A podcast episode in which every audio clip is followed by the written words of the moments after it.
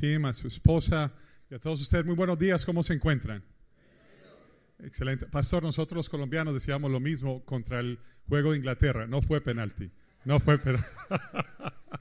pero necesitamos aprender a ganar, pero algo que no nos enseñan, y tristemente como padres hoy en día no estamos enseñándole a nuestros hijos, es aprender a perder. Y perder, aprender a perder es aprender a ganar. Y entender de que todo en la vida sucede por algo, para los que creemos que la voluntad de Dios es perfecta, todo en la vida sucede por algo.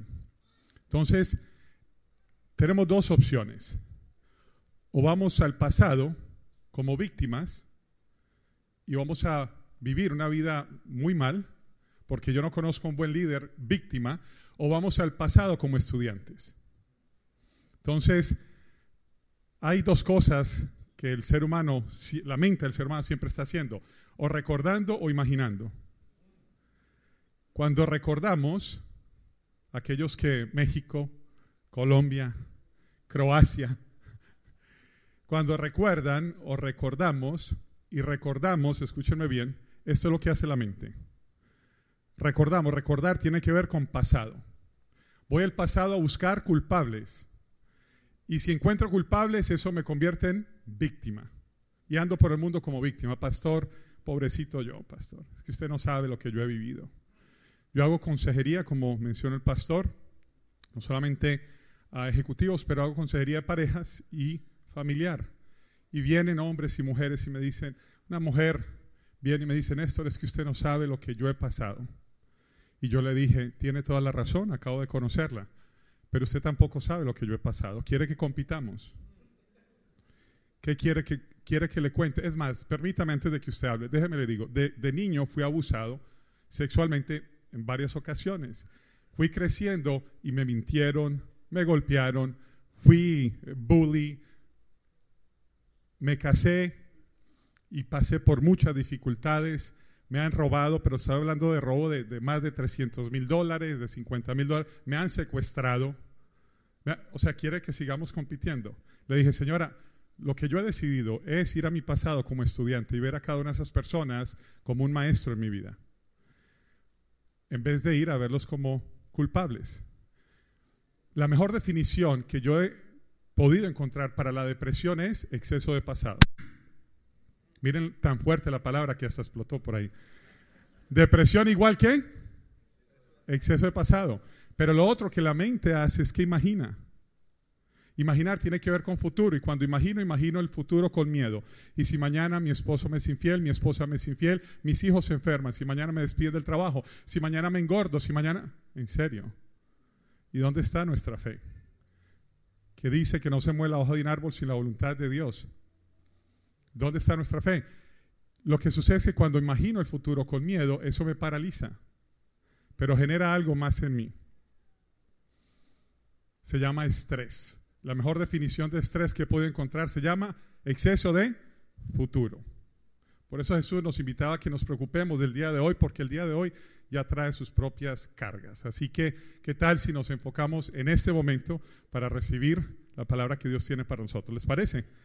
Padre, te damos gracias, Señor, por este día, mi Dios, por el regalo de vida que nos da, Señor.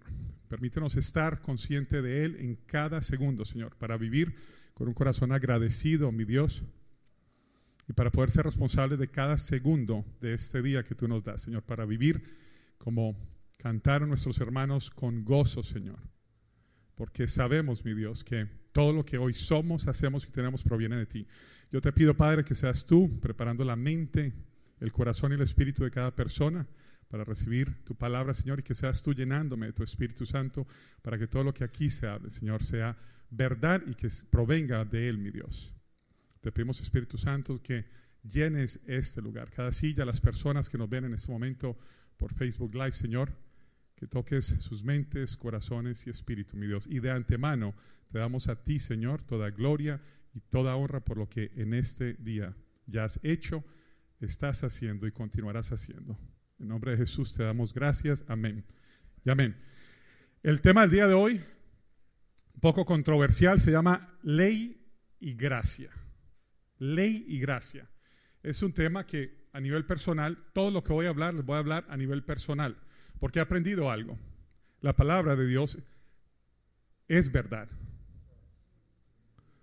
Su palabra es verdad. ¿Por qué? Porque muchas veces tenemos una lucha cuando doy consejo con parejas, la mayor lucha es que la esposa tiene su verdad, que el marido está mal, la mujer, el hombre tiene su verdad, que la mujer está mal. Entonces está mi verdad, tu verdad, pero luego está la verdad. Y mi reto como consejero es ayudarles a que encuentren la verdad de Dios para su relación. No la de ella, no la de él, sino la verdad de Dios. Y aquí les va. Por eso todo lo que voy a hablar hoy va a ser a nivel personal, para que tú recibas lo que a ti te, parece que debas recibir y dejes lo que no. Porque aquí te va. La verdad aplicada a otros genera juicio. La verdad aplicada a mi vida genera transformación. Te lo repito. La verdad, cuando yo aplico la verdad a ti, te estoy enjuiciando. ¿Sabes qué? Tú necesitas ser más honesto. Tú necesitas, ¿qué le estoy diciendo? ¿Qué es? Y la honestidad es un principio bíblico de Dios. Estoy aplicando verdad a Él y lo estoy enjuiciando. Pero ¿qué tal si te digo, sabes qué, mi hermano, te quiero compartir que hubo años atrás que fui muy deshonesto y me llevó a la quiebra de tres empresas que tenía y me llevó a perderlo todo. Y entendí que necesitaba la verdad de Dios en mi vida para transformarme y al transformar mi vida, Dios me ha bendecido de forma sobrenatural. Qué bendición es incorporar la honestidad en mi vida. Mira, ¿te diste cuenta de la diferencia? Ahora le estoy hablando de mí a él. Ahora, si él en algún área de su vida está siendo deshonesto, ahora él qué quiere? Pero no porque le apunté el dedo y lo juzgué, sino porque le di mi testimonio. Y es lo que quiero hacer el día de hoy. Por años en la iglesia aprendí sobre algo que a Dios gracias empezó a transformar mi vida. Quiero que entiendan esto. En castellano, en español, aunque es un, un, idioma muy lindo, pero está muy limitado a las palabras. Porque amor es amor, pero no tenemos el distinguir el amor de madre, el amor entre amigos, como ahora mencionó el pastor, ágape, el amor, o sea, más profundo, o el eros, o el... En griego sí, en griego hay cuatro diferentes definiciones para el amor, pero en español no, solamente una, te amo. Y me causa gracia cuando hay gente o amistades mías que han tratado tres veces conmigo y me dicen, Néstor, yo te amo, y yo los miro como que, ¿en serio? A mí me costó cinco años de noviazgo con mi esposa y ocho de casados para por primera vez decirle te amo. Porque yo primero a ella le decía te quiero, pero yo nunca le dije te amo. Pero ustedes saben lo más curioso de todo. ¿Saben por qué yo no le podía decir a ella que te amo? Primero porque no, tenía a Cristo en mi corazón. Dios es amor y yo no podía dar de lo que no tenía. Cuando acepté a Cristo en mi corazón, cuando me enamoré perdidamente de Él, la miré a ella de forma diferente y la miré y le dije, ¿sabes qué? Yo te amo, pero lo sentía desde acá. Ustedes saben que sentimos aquí, no aquí, ¿no? Aquí. Y la Biblia cuando habla del corazón se refiere a la mente. Entonces, desde aquí me sintió por eso. Cuando ustedes van a ir, los jóvenes que están acá, las jóvenes que van a ir a una cita con alguien para su primer cita de, de, noviazgo, dicen, ay, siento un qué? Un mariposeo. Siento un, siento un mariposeo. Es acá, tú no dices siento un corazoneo, no, dices siento un mariposeo. Pero ustedes saben por qué. Algo en lo que me he especializado en estudiar es la metamorfosis en la mariposa y siempre lo uno a la transformación en el ser humano. Y hablando con una de las científicas de la Universidad de Washington que por primera vez pudieron entrar a la crisálida, que es donde se genera la metamorfosis, nos dijo que hay dos células que tienen que trabajar en conjunto para que pueda existir la metamorfosis en la mariposa. Y es la célula cerebral y la célula visceral, que sacan las vísceras. La cerebral y la visceral. ¿Y saben lo que ellos hicieron? El proceso de metamorfosis toma 10 días en la crisálida. Y lo que ellos hicieron fue bloquear la hormona cerebral. Esa célula que se genera la bloquearon y dejaron que entrara solo actuando la visceral. Pasaron 10 días y no hubo metamorfosis. Entonces dijeron, tal vez la otra es más poderosa y bloquearon la visceral y dejaron que entrara solo con la cerebral. 10 días y no hubo metamorfosis. Llegaron a la conclusión que para que exista la metamorfosis tiene que haber un trabajo conjunto entre la hormona y la célula visceral y la cerebral. Oyen bien. Para que exista y podamos transformarnos nosotros como seres humanos, necesitamos, uno, transformar nuestra forma de pensar en Romanos 12.2, ahorita lo vamos a hablar, y necesitamos tener las razones correctas para hacerlo, lo que sentimos. De ahí es que viene esa terminología, de, no sé si sabías de dónde viene la terminología, siento un mariposeo, porque es esa hormona visceral la que está sintiendo, sentimos esa acá. Por primera vez le digo a mi esposa, te amo. Entonces, ¿a qué viene todo esto, Néstor? Que por años yo aprendí una palabra que quiere decir sabiduría. Pero en español solo tenemos la palabra sabiduría, pero en griego hay tres palabras que quieren decir sabiduría. Si estás tomando apuntes, te recomiendo que si por favor tienes como apuntar, hay frases que te voy a dar muy puntuales para que te lleves y las puedas compartir. ¿Por qué es importante apuntar? Pastor, con el respeto que ustedes merecen, porque estamos en su casa, les quiero pedir un favor. No importa la iglesia que vamos, la gente está acostumbrada a llegar a escuchar. Se emocionan y salen diciendo gloria a Dios. Y a los 10 minutos alguien no los está dejando salir del estacionamiento y están furiosos. Y mi pregunta es, ¿qué tal aplicar lo que nos enseñaron los pastores?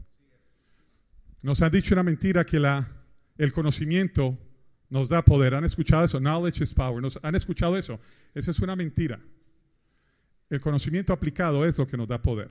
Es lo que aplicamos de lo que aprendemos. O sea que si ustedes vienen acá a la iglesia y salen y ponen en práctica lo que su pastor les enseña, yo les puedo garantizar, su vida va a ser transformada. Pero ¿cómo podemos aplicarlo si la mente, cuando solo escuchamos, solo retiene el 17% del mensaje, que cuando lo escribimos, que recibe un 47%? Entonces, es importante cuando vengas, por eso no sé si saben, la iglesia, en las iglesias eh, eh, americanas, tiene la costumbre que tú entras y cuando entras te dan tus apuntes para que, para que escribas, porque tiene muy claro que la mente retiene más cuando lo escribimos. Entonces, me gustaría compartirles las tres referentes, los tres referentes de sabiduría. La primera es Sofía, que se escribe S-O-P-H-I-A. La Sofía. La Sofía es lo que a mí me estaban enseñando en la iglesia sobre el conocimiento, escúcheme bien, de lo eterno. Cuando recibimos a Jesús en nuestra vida, en nuestro corazón, como nuestro Señor Salvador, cuando aceptamos el sacrificio que Él hizo en la cruz por nosotros, eso me da vida eterna. Por eso en Romanos 10.4 dice que el fin de la ley fue Jesús. Pero ahorita vamos a hablar de qué ley. Por eso el nombre ley y gracia. Sofía me habían enseñado bastante. Luego hay otra terminología que se llama pronesis. La pronesis.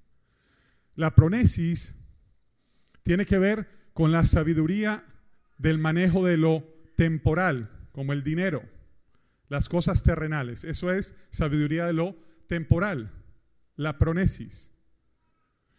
Pero hay una tercera palabra, hay una tercera sabiduría que quiere decir y el nombre es la sunesis. Y la sunesis, escúchenme bien, es el conocimiento de cómo mis acciones de hoy tienen efecto en el mañana. Entonces, ¿qué sucede? Yo, este servidor, le dije que a hablar de mí, llego a la iglesia, conozco del Señor. Yo no sé cuántos, pero yo sentí que el día que llegué alguien sabía que yo iba a estar ahí porque me hablaron a mí, el pastor me habló a mí.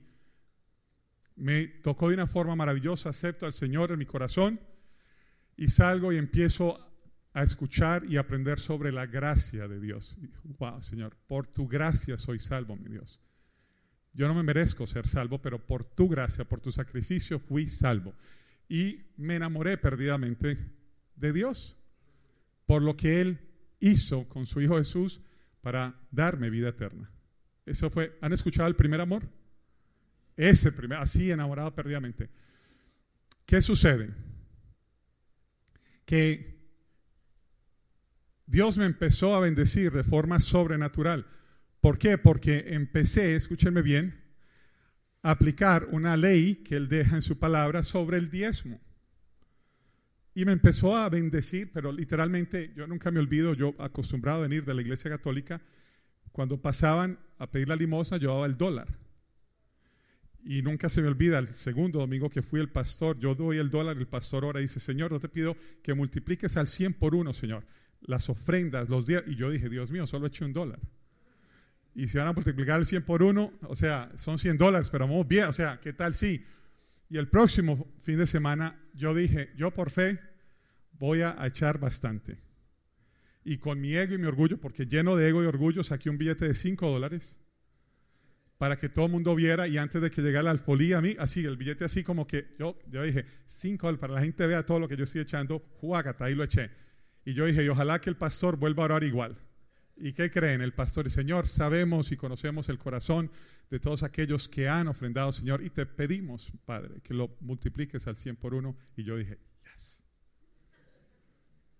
Y les quiero contar que en tres meses ya mi ofrenda eran 500. Y seis meses después, mi diezmo eran 500 semanal. Y yo dije, Señor, tú eres maravilloso. Aquí viene. Dios nos pide que no le podemos servir a dos dioses. Jesús nos enseñó a la misma vez. Y yo empecé a convertir el dinero en mi Dios, porque me empezó a, bendecir de forma tan sobrenatural. Yo no sé si para ti es dinero, pero para mí el estarme ganando por una conferencia de dos horas 25 mil dólares era mucho dinero. Y más cuando estás haciendo cuatro al mes. Eso es bastante dinero. Y mis prioridades cambiaron. En vez de una empresa, abrí tres. En vez de invertir en una propiedad, invertí en más de 40 propiedades, creyendo que se acababan las casas y llegó la crisis del 2007 y 2008. Escúcheme bien. Venían algunos de los que trabajaban conmigo y me decían, Néstor, esta persona solo gana 45 mil dólares para calificar para el préstamo, tiene que ganar 75 mil dólares. Y yo les decía, vayan y hagan lo que tengan que hacer. Ellos salían, cerraban la puerta y yo en la oficina decía, Padre, yo te pido que nos ayude, Señor. Bendiga lo que vamos a hacer. Sabes que le estamos ayudando a alguien a conseguir casa, mi Dios, y sabes que parte de esto va para la extensión de tu reino. Y Dios yo creo que me miraba y me decía, ay, Señor, qué equivocado estás. Lo perdí todo por la sunesis. No tenía nada que ver con la Sofía. Recuerda, Sofía lo eterno, Sunesis es mis acciones de hoy al futuro. Lo perdí todo. ¿Por qué? Porque quebranté sus principios, ignoré sus principios. La gracia nos ayuda a lo eterno, la ley nos ayuda a lo terrenal, a vivir una vida en paz terrenal.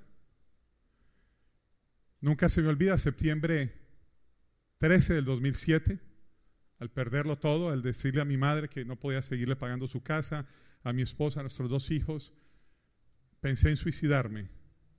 Septiembre 13 del 2007, pensé en suicidarme.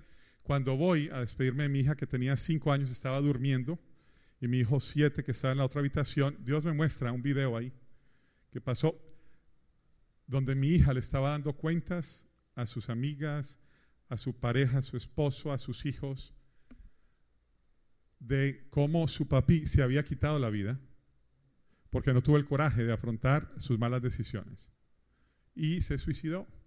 Y yo me arrodillé a llorar y a llorar y a llorar, fui y le di un beso al varón y me fui a, la sala en el mueble a llorar hasta las cinco y media, luego fui, apagué el carro, que es el que había dejado en el garaje andando, y decidí comenzar. Yo siempre digo esto a las personas, en ese día yo quise poner un punto a mi vida. Tú sabes que cuando escribes un párrafo le pones punto, es cuando termina un párrafo.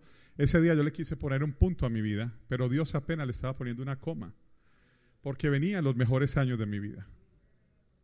En ese entonces solo hacía conferencias en siete países. Después de ahí, Dios me ha llevado a más de 35 países a hacer conferencias, a contar mi testimonio y a enseñar sobre la importancia no solamente de la Sofía, pero de la sunesis y de la pronesis. A enseñar de cómo yo necesito respetar la ley acá en la tierra para de igual forma seguir viviendo en gracia. Escúcheme bien. En Romanos 12.2, si no sé si lo tenemos en pantalla, Romanos 12.2 nos dice, nos invita a que, a que, nos, que no nos conformemos a este mundo, pero a que nos transformemos. Dice ahí, no os conforméis a este, a este siglo, sino transformaos por medio de la renovación de vuestro entendimiento, de vuestra mente, para que comprobéis cuál sea la voluntad de Dios agradable y perfecta. Aquí está, si estás tomando apunte, te voy a dar de forma traducción 2018, Romanos 12.2, la importancia, son siete pasos para transformar nuestra mente, que es lo que Pablo nos habla en ese versículo. Es importante transformarnos, son siete pasos. El paso número uno para la transformación es, necesito transformar mis creencias. Yo sé que muchos de ustedes ya han llegado a la iglesia con creencias que traían de antes, de, tu, de la forma en que fuiste creado, de la vida que has vivido, de tus relaciones pasadas. Por eso cuando el pastor viene y te dice, hermana, usted ha considerado eso, pastor, no me hable de eso, que ya ha tenido tres relaciones, los hombres no sirven para nada. Y el pastor te dice, hay que renovar la mente. Yo entiendo tu pasado, pero necesitamos transformar tus creencias. Miren la importancia de las creencias. ¿Qué tal si yo les digo que a través de mi hermano Eric aquí, mira Eric, como te voy a poner ahorita, Eric les compró tiquete aéreo a todos, incluyéndome a mí, para que nos vamos mañana, primera clase, hotel cinco estrellas, nos vamos a ir a la India a matar dos vacas, a hacer un asado. ¿Quién se va conmigo a la India a matar dos vacas? Yo no veo manos arriba, pastor, ¿qué pasó? Oye, si te quieres ir con nosotros, despídete de tu familia, tu mujer, tus hijos y deja testamento, porque en la India la vaca es y con vaca y todo nos matan a nosotros. Punto. Pero si les digo que Eric muy amablemente nos compró a todos tickets de primera clase, hotel cinco estrellas, para ir a Argentina a matar dos vacas y hacer un asado, ¿quién se va con nosotros? A Argentina. A México a hacer un asado y a, a Guatemala. Ni hablar, Colombia, donde quiera que vamos, ¿Cuál es la creencia en nuestros países latinoamericanos? Que hacer un asado, todo ese proceso es tiempo en familia, tiempo entre amigos, un buen momento. Entonces mira cómo la misma acción en un lugar, de acuerdo a la creencia, nos puede generar muerte, pero la misma acción en otro país, de acuerdo a la, gerencia, a, la creencia, nos puede generar un momento agradable en familia. Así se dan cuenta la importancia de las creencias. Entonces, el primer paso para transformarnos e incorporar este versículo a nuestra vida es, necesito identificar cuáles son las creencias que no me están ayudando a vivir la vida que Dios quiere que yo viva, que su voluntad sea agradable y perfecta. ¿Cuáles? ¿Cuáles son las creencias? Pregúntate tú. Si quieres perder peso y no te estás levantando a hacer ejercicio y te gusta comer, en vez de tres tacos, siete, nueve, quince tacos, ahí hay una creencia arraigada ahí que hay que transformar. No, es que yo necesito y quiero ahorrar, pero te ganas 3 mil dólares y te gastas 4 mil 500. Ahí hay una creencia arraigada que hay que transformar. Entonces, primer paso, son siete niveles, creencia. Segundo paso, cuando modifico mi creencia, escúchame bien, modifico mi pensamiento. Mis creencias son las que modifican mis pensamientos. Cuando modifico, ese es el segundo, segundo nivel. Tercer nivel, cuando modifico mis pensamientos, modifico mis sentimientos. Alguien me llama y me dice, Néstor, no me gusta lo que estoy sintiendo. Le digo, necesitas transformar lo que estás pensando, porque tus sentimientos son el resultado de tus pensamientos. A mí que nadie venga y me diga, Néstor, estoy recordando cuando tuve a mi hijo, cuando Fuimos a los parques de Disney cuando Dios me bendijo con un nuevo trabajo que me estaba pagando 100 mil dólares y estoy en una depresión. No funciona así. Si alguien está depresivo es porque está pensando en algo negativo. Entonces, ¿quieres modificar tus sentimientos? Modifica tus pensamientos. Cuando modifico mis sentimientos, eso modifica mis acciones. Entonces, mira, vamos a poner un ejemplo bien, bien puntual. Yo vivo en Miami, en el sector del Doral, y esto sucedió. Venían por una de las autopistas, como así decir aquí hay la 91, allá se llama el Palmetto, la 826, venía un camionero, un Nissan Máxima se le atraviesa muy bruscamente y lo corta. El camionero adelanta y se le mete a él. Porque la creencia del camionero es que si me cortó bruscamente, es una falta de respeto. Me irrespetó y ahora yo voy a hacer lo mismo con él. Entonces, el sentir que lo irrespetó lo llevó a pensar a él. Él pensó que era menos que el otro. Este hombre me irrespetó. ¿Cómo lo hizo sentir? Molesto, rabia. ¿Y qué acción lo llevó a tomar? Ir a hacer lo mismo. Pues el Nissan vino y volvió y hacer lo mismo. ¿Qué pensó el del Nissan? Este me volvió a y respetar. Él creyó que yo lo respeté, pero me le metí y ni siquiera me di cuenta. Yo le corté y ni siquiera me he dado cuenta. Este ahora quiere pelear. Y como quiere pelear, entonces él ahora se molesta y la acción que toma va y corta a otro. Viene y se sale el Nissan en la calle 25 y el camionero lo sigue. Paran en la luz roja, se baja el camionero con un cuchillo de este tamaño y para su sorpresa, el de camionero 28 años, el del Nissan 24 años. Para su sorpresa, el Nissan tenía una pistola y antes de que llegara a su puerta, cuatro tiros le dio. Escucha bien, el de 24 años a la cárcel y el de 28 años al cementerio. ¿Por qué? Porque sus creencias, sus pensamientos, sus sentimientos y acciones los llevaron a eso. Es la importancia de. Entonces, Cuarto paso, acciones. Mis acciones repetidamente son las que determinan mis hábitos. Un hábito, la mejor definición que he encontrado para un hábito es cuando mi cuerpo toma control de mi mente. En la mañana mi mente me dice, Néstor, necesitas levantarte, hacer ejercicio y mi cuerpo me dice, sigue durmiendo y sigo durmiendo. Qué mal hábito. Pero el cuerpo toma control de tu mente. Mis hábitos, escúchame bien, son los que determinan mi carácter. Y hoy toda esta enseñanza tiene que ver solo con una palabra, carácter. Mi carácter. Carácter es mi capacidad de autocontrol, de dominio propio. Y mi carácter me lleva al séptimo paso que son mis resultados. Entonces, alguien viene y me dice, Néstor, no estoy a gusto con estos resultados en mi relación de pareja, estos resultados en lo financiero, estos resultados con mis hijos, estos resultados con mi cuerpo. Le digo, vamos a modificar el carácter, modificando tus hábitos, modificando tus acciones, modificando tus sentimientos, modificando tus pensamientos y todo parte de dónde?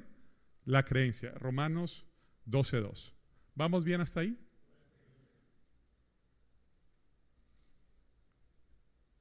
Si te sientas solo a orar, a pedir un milagro, el Dios a quien yo sirvo es un Dios vivo y un Dios que todavía hace milagros. Ha hecho, hace y seguirá haciendo de por vida milagros. Pero aprendí que un milagro no transforma a nadie. Porque no hay mayor número de personas que vieron milagros enfrente de sus ojos que el pueblo de Israel cuando Dios a través de Moisés los saca de Egipto. Tú sabes lo que es ver que se abre el mar. O sea, ustedes saben lo que es irse ahorita a Santa Mónica ahí y llegar y que el pastor ahí pone la vara y se abre ahí el mar. O sea, Señor, o sea, visualicen eso. Ver que van en la noche y que hay una nube de fuego que los está guiando. Ver que cae maná del cielo. Ver que Moisés golpea una roca y sale agua. O sea, perdónenme, pero esas son cosas sobrenaturales. Milagros pero su corazón no fue transformado. Por eso seguían en círculos, seguían en círculos, seguían en círculos. Un milagro te, escúchame bien, te cambia tu situación inmediata, mas no transforma tu carácter. Nunca se me olvida, años atrás estaba liderando un grupo de hombres, una célula, y viene, eso fue, escúchenme bien, tres semanas antes de el Black Friday, de ¿Se acuerdan el día viernes después de Thanksgiving? Noviembre. Tres semanas antes de eso, uno de los hermanos me dice, Néstor, por favor, Dios escucha tus oraciones. ¿Han escuchado, pastor, ha escuchado eso antes? Dios escucha tus oraciones. Ah, la mía nomás, wow, tremendo. Tengo un problema financiero muy fuerte y necesito por favor que ores por mí. Nos tomamos de la mano todos los hombres, Señor, y esa unción, mi Dios. Padre, te pedimos, Señor, que bendigas a mi hermano, Señor. Nos unimos todos, Señor. Padre, tú dices en tu palabra, cuando dos o más se unen, Padre, que tú ahí obras, bendice la vida de nuestro hermano. Abre las ventanas de tu cielo, Señor. Haz el milagro que necesita. Y como Dios es un Dios hermoso, bello, lo amo. ¿Qué creen que sucedió? Escúcheme bien. Diez días después, ese hombre recibe en su correo, en su mailbox, un cheque que hasta la fecha él nunca supo de quién fue, que le llegó de casi 10.800 dólares. Y me llamó llorando, Néstor, Dios es bueno, Dios es fiel. Y wow, qué tremendo, Dios te hizo el milagro. Gloria a Dios. Pero llegó Black Friday. Se fue a una empresa, una tienda que se llama BrandsMart USA, donde hay electrodomésticos, se da cuenta Best Buy. Y se acuerdan anteriormente cuando salieron los plasmas, que en el momento eran la locura, eran así de gruesos. Se compró plasma, surround sound, los speakers, todo, y le costó 2.700 y algo, 12.700 y algo, y puso la diferencia en una tarjeta de crédito porque los 10.800 no le alcanzaban y al mes estaba de regreso en el, en el grupo diciendo, Néstor, no sabes cómo estamos de, perdón, en Colombia se dice colgado, estamos mal, puedes orar porque estamos mal financieramente y lo miré. Dije, Señor, dame misericordia por este hombre. Porque lo que quieres ya sabes qué hacer, ¿no? Ahorcarlo. ¿Por qué? Porque ¿Qué sucede? Muchas veces usamos a Dios como, como un, in case of emergency, break the glass, ahí. ¿Ves? Rompe el vidrio, que ahí está el extinguidor. ¿Sabes qué? Lo usamos de esa forma. Entonces, yo te quiero decir a ti, de corazón te lo digo, que el orar es tan poderoso, pero si tú quieres perder 80 libras, ora todo lo que quieras. Si sigues comiendo igual, si sigues durmiendo igual, si sigues sin hacer nada, esas 80 libras, tú oras y te, doy mi palabra, no hay forma humana que Dios las pueda quitar de tu cuerpo. Si tú sigues gastando más de lo que ganas y le quieres pedir a Dios por ahorros y que te bendiga, te puedo garantizar, sigue orando. ¿Sabes por qué? Porque estás quebrantando las unesis. Estás quebrantando las leyes terrenales que dicen que hay una causa y un efecto. Entonces, ¿Qué tal si leemos, si lo pones en Mateo 6:33? Mateo 6:33. Un versículo muy conocido dentro de la iglesia. Lo decimos y lo mencionamos no sé cuántas veces. Buscar primero qué? Aquí les va. Buscar, aquí les va. Mateo 6:33. Más buscar primeramente el reino de Dios y... Ahí voy a parar. Cuando Dios en su palabra nos repite una palabra dos veces, hay un mensaje muy poderoso. Muy poderoso. Era como cuando llamaba a alguien por su nombre dos veces. Escucha bien. Buscar primeramente el reino de Dios y ustedes saben que solo hasta ahí ya hay una palabra repetida dos veces. ¿Quién me puede decir cuál es? ¿Cuál? ¿Cuál, perdón? ¿Por qué son, por qué están repetidos? Sí, mi amor, pero ¿tú sabes cuál es el reino de Dios? ¿Cuál es mi vida? Ok, ¿qué tal si para no decir tu verdad ni mi verdad, miramos qué dice la palabra de Dios, que es el reino de Dios? ¿Les parece? Romanos 14, 17. Dice, vamos a Romanos 14, 17. Búsquenlo en su Biblia ahí, por favor. ¿Qué dice Romanos 14, 17? Dice que es pues el reino de Dios, porque el reino de Dios no es comida ni, sino, paremos ahí. Mateo 6:33 dice, buscar primero qué? y, y miramos donde dice que ese reino de Dios dice, mas no es comida ni bebida, sino, se dan cuenta la palabra, se repite, paz y gozo en el Espíritu Santo. Porque Dios en un versículo nos repite la misma palabra dos veces, justicia. Pero ustedes saben, la justicia, hay la justicia terrenal, que son las leyes terrenales. Eh, déjame decir ahí paz y gozo. Pregunta, ustedes van en la 91, ¿cierto que es la autopista de acá? La 91. ¿Cuánto es la velocidad máxima en la 91? De acuerdo a la ley. Sí, no, no, no, porque tengo que hacer la aclaración. De acuerdo a la ley terrenal. ¿Cuánto? 65. Y vas a 95. Pregunta, me imagino que vas así. Porque el gozo. ¿Cómo vamos cuando vamos quebrantando una ley? Vamos mirando casi más hacia atrás en el retrovisor, esperando que aparezca la sirena, o vamos mirando los lugares donde ya sabemos las patrullas se esconden, a ver dónde van. Tu mujer va agarrada así de la puerta, Dios mío santo. Pregunta, ¿va en paz y en gozo? Nada que ver, porque saben que en cualquier momento... ¡uh! ¿Cierto así? ¿Qué pasa cuando mentimos? Estamos en paz y en gozo. Cuando estamos haciendo algo inadecuado, ¿estamos en paz y en gozo? No.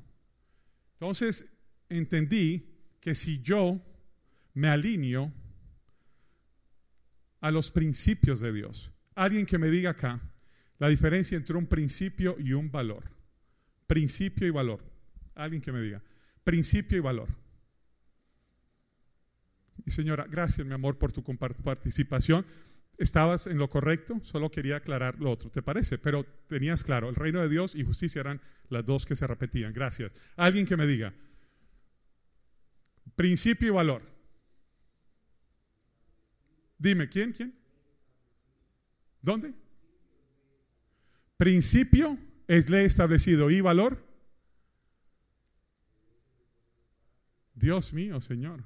¿Sabes cuántos países viajo? Y solo en Guatemala me han dicho la respuesta correcta.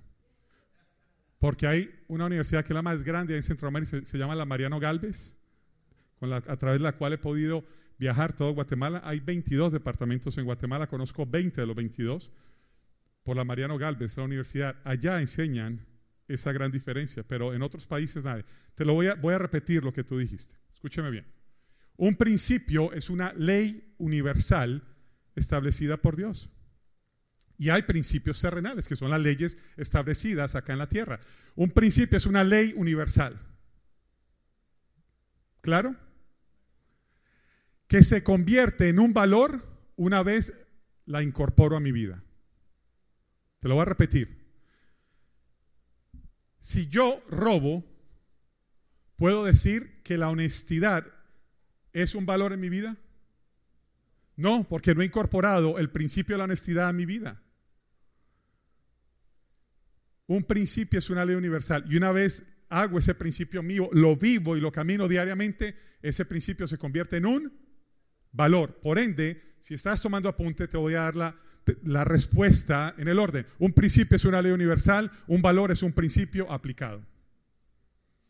Entonces, ¿qué sucede cuando yo tomo los principios de Dios y los incorporo a mi vida? Me convierto en una persona de,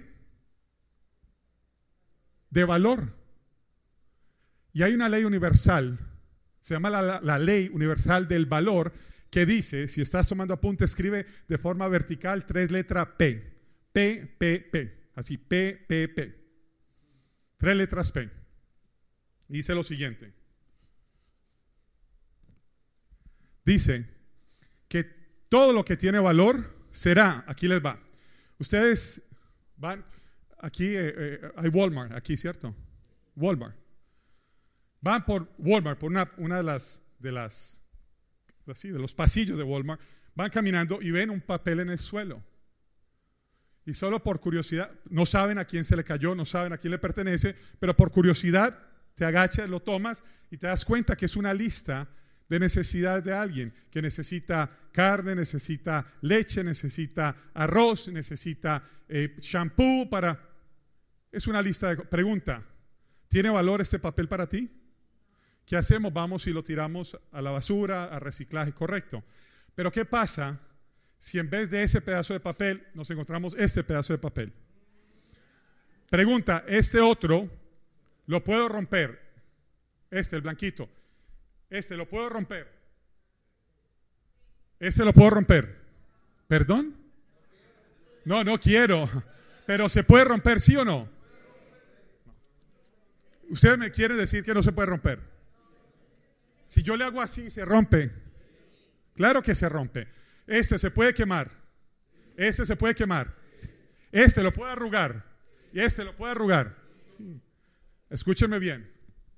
El papel es el mismo. Pero ¿qué sucede? Tranquilo, muchachos, tranquilo.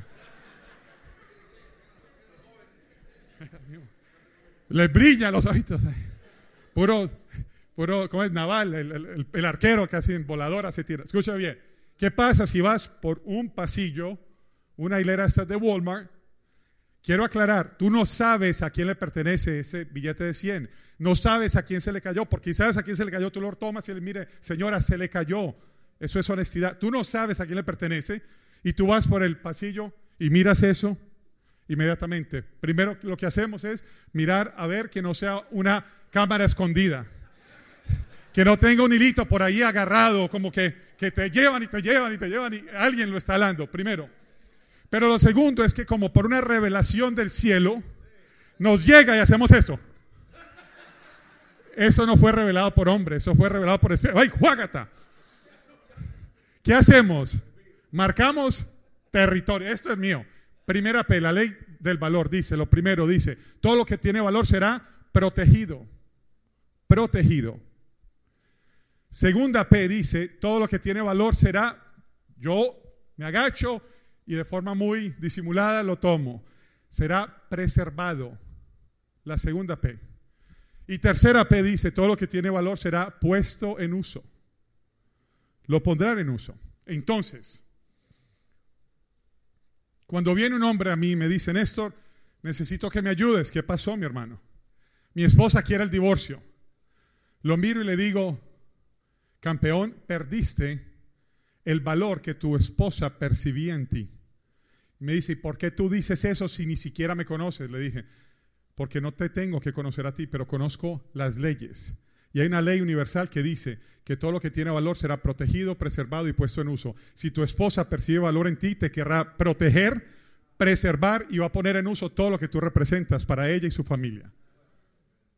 Alguien viene y me dice, me despidieron de la empresa. Les digo, perdiste el valor que la empresa percibía en ti. ¿Y por qué dices eso? Porque hay una ley universal que dice que todo lo que tiene valor será protegido, preservado y puesto en uso. Si nos damos cuenta